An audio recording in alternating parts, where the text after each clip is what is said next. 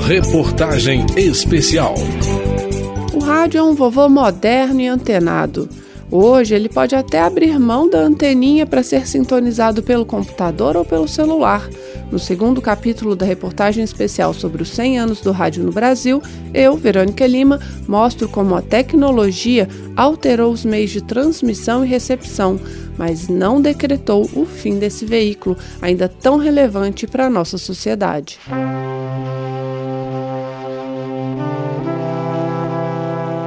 O rádio não morreu, não morreu com a chegada da TV, não morreu com a chegada da internet. Segundo pesquisa da Cantar e Bop Media, três de cada cinco brasileiros consomem rádio todos os dias, numa média de 4 a 4 horas e meia. A pesquisa de 2020, realizada durante o período de isolamento social imposto pela pandemia do novo coronavírus, identificou que 75% dos ouvintes de rádio continuaram fiéis ao veículo, ouvindo com a mesma intensidade ou com intensidade maior. Mas o rádio mudou, criou novos formatos como podcast e alcançou novas plataformas, como as mídias sociais. A mesma pesquisa de 2020 identificou que 23% do público ouve rádio pelo celular. Houve ainda um aumento de 38% no consumo de rádios web. Segundo o professor e pesquisador da Associação Brasileira de Pesquisadores de História da Mídia, Luiz Arthur Ferrareto, a reação inicial dos estudiosos foi de que esse novo rádio, que ao chegar às redes sociais passou a incluir até imagens, tinha se transformado em outra coisa, deixando de ser rádio. Mas o entendimento atual é outro. O rádio se tornou hipermediático, multiplataforma mas não deixou de ser rádio. A palavra rádio, ela mudou de significado ao longo do tempo. Né? Todo mundo dava essa definição tecnológica, um meio de comunicação que transmite mensagens à distância, por meio de ondas eletromagnéticas, para um público amplo. Com a internet e as novas tecnologias, né, com a possibilidade de eu escutar uma mensagem de rádio fora do momento em que ela foi transmitida, tá, porque ela está disponível no SoundCloud, no YouTube, numa rede social qualquer, ou no site da própria emissora, ou no aplicativo da emissora, a gente começou a discutir isso. Tinha que achar outro conceito de rádio. O rádio, portanto, não pode ser definido pela tecnologia que usa para existir, nem por uma ou outra característica isolada. O rádio é uma instituição da sociedade e por isso é natural que mude junto com essa sociedade. E o rádio mudou mesmo. Extrapolou as ondas do AM e do FM e alcançou as redes sociais, o celular, a TV por assinatura, os sites de jornais, plataformas de música. Isso fez com que, além da tradicional linguagem sonora, o rádio incorporasse também a imagem e a palavra escrita. Mas para tudo há um limite.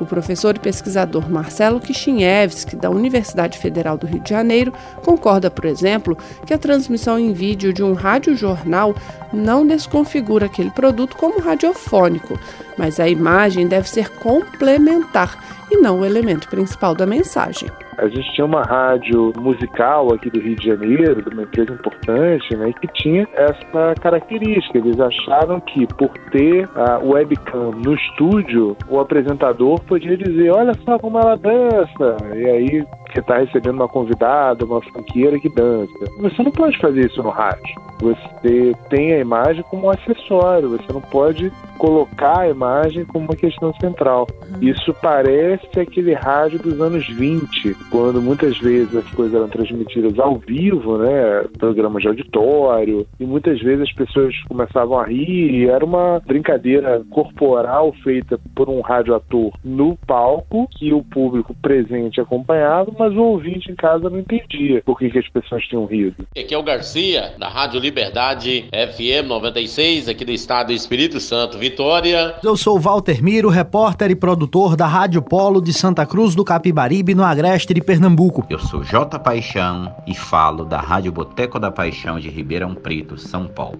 Muito obrigado, meus queridos! O lado bom de tanto esforço para se adaptar às novas tecnologias é que elas também permitiram a entrada de novos atores no universo do rádio. Nos últimos 10 anos, pessoas que antes não tinham acesso a um microfone passaram a usar as web rádios e os podcasts como canais de expressão de suas ideias ou das ideias dos grupos que representam. Para Kishinevski, essa diversidade de vozes nas ondas da internet contribuiu para uma comunicação radiofônica mais plural, inclusiva e representativa. Mas o que ele tem visto mais recentemente é a concentração desse mercado nas mãos de poucas plataformas. O que a gente está vendo nos últimos dois anos é um movimento de refluxo no sentido de que cada vez mais as grandes empresas privadas de comunicação estão se apropriando das plataformas, estão colocando seus conteúdos numa posição de destaque em detrimento dos atores independentes. Né? E a gente vai ter um desafio aí nos próximos anos no sentido de regular isso em algum nível, né? Ter uma regulação das plataformas, ter uma regulamentação da oferta dos conteúdos para que a gente tenha representatividade, que a gente tenha um equilíbrio, não tenha só grandes atores privados no mercado, mas principalmente conteúdos de interesse público, de emissoras públicas, iniciativas de radiodifusão educativa, o Cristiano Flores, que é diretor-geral da ABERT, Associação Brasileira de Emissoras de Rádio e Televisão, argumenta que as empresas de radiodifusão ocuparam grande parte do espaço digital em razão da relação de confiança que construíram com o público. Quando uma pessoa busca o consumo de uma empresa de radiodifusão, por trás dela você tem uma atividade organizada e a partir disso você tem jornalistas, tem radialistas, você tem pessoas preparadas para exercer a atividade e isso obviamente vai gerando uma relação de confiança com as pessoas e com seu público ouvinte, além do que todo o arcabouço jurídico, né, todas as obrigações e normas que elas têm no sentido é, de gerir esta programação e no sentido de serem responsabilizadas e responsáveis por este conteúdo. Nesse cenário, diz Cristiano Flores, a expectativa é de que o modo tradicional de ouvir rádio se fortaleça e que as plataformas digitais se mantenham como opções complementares de acesso aos conteúdos.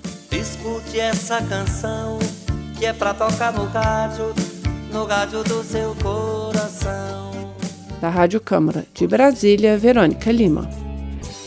Além dos novos formatos e das novas plataformas, há outras transformações em curso no rádio brasileiro, como a migração do AM para o FM. Acompanhe amanhã no terceiro capítulo da reportagem especial sobre os 100 anos do rádio no Brasil. Reportagem especial.